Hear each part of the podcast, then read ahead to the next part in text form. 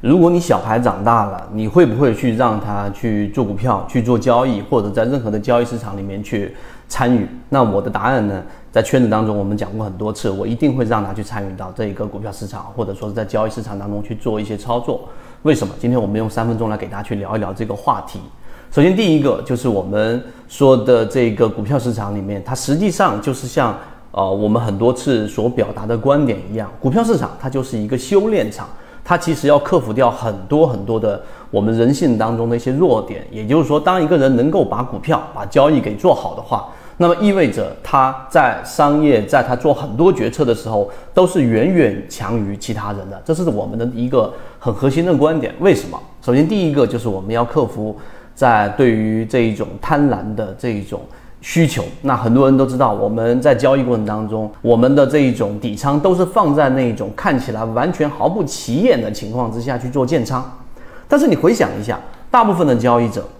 百分之八十甚至百分之九十以上的交易者，你去回看你自己的交割单，你会发现，实际上你的交易当中，百分之八十到百分之九十以上，全部都是买在一个快速上涨或者是追涨的情况之下的。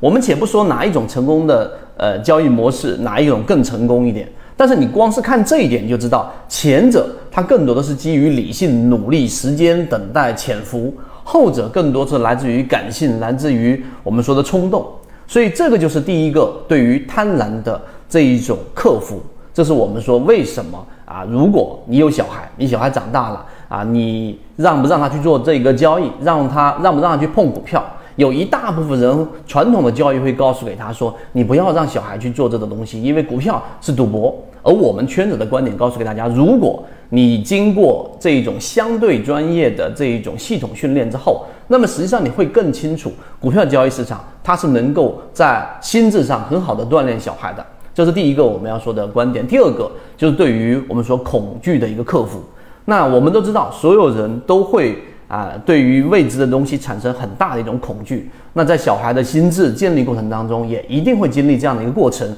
所以有很多的人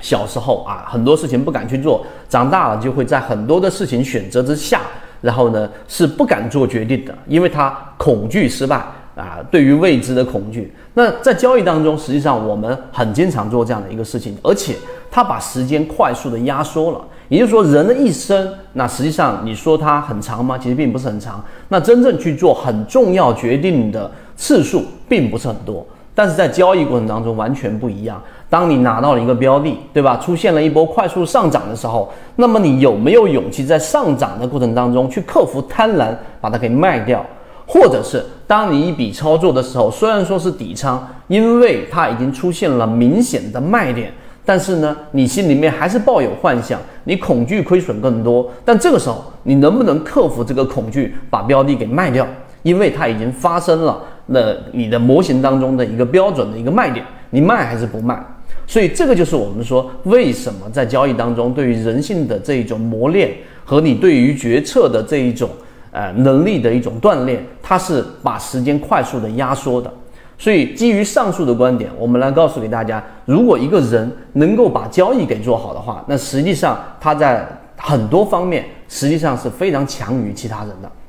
最后，我们以前给大家讲过一个可能很多人都看过的一个例子啊，一个故事。那实际上大致的意思就是一个富豪的父亲啊，将要把他的遗产给到，把他的事业继承给他的儿子，但在继承给他之前。或者说决定给不给他之前，他给他儿子下了一个任务啊，这个故事非常具有启发性。他的给他举个例子，就给他一万块钱，然后让他去赌场，告诉给他，你每次输掉一千块钱啊，你就出来；输掉一千块钱你就出来，你就必须是这样的一个规定，不管是什么情况，你只要输了一千，你就离场，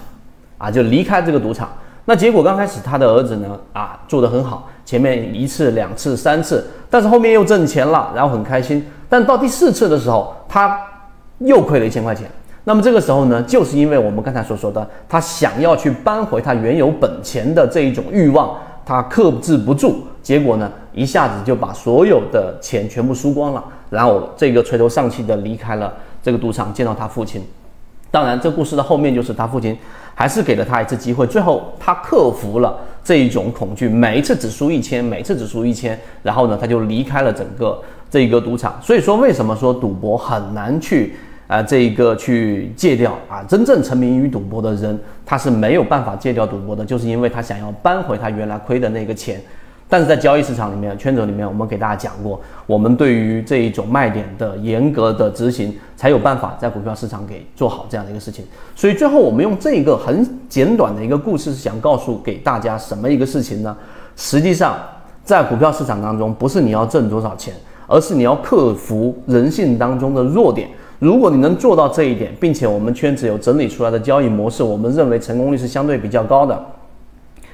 有这些条件之后。那么实际上，你重新去看待 A 股市场，你重新去看待整个你在交易的股票市场，你会有完全不一样的观点，因为你至少能很确定一件事情，它不是一个我们所说的赌场，它不是一个完全随机波动的一个市场。但为什么？这里时间关系，我们就不给大家去聊了。希望今天我们讲这个话题能够对你来说有一定的启发，并且呢，可能会影响到刚才我所说的，如果你的有小孩，然后你小孩长大了。你愿不愿意让他参与到我们的这个证券市场？这是一个很重要的一个决定。好，今天讲这么多，和你一起终身进化。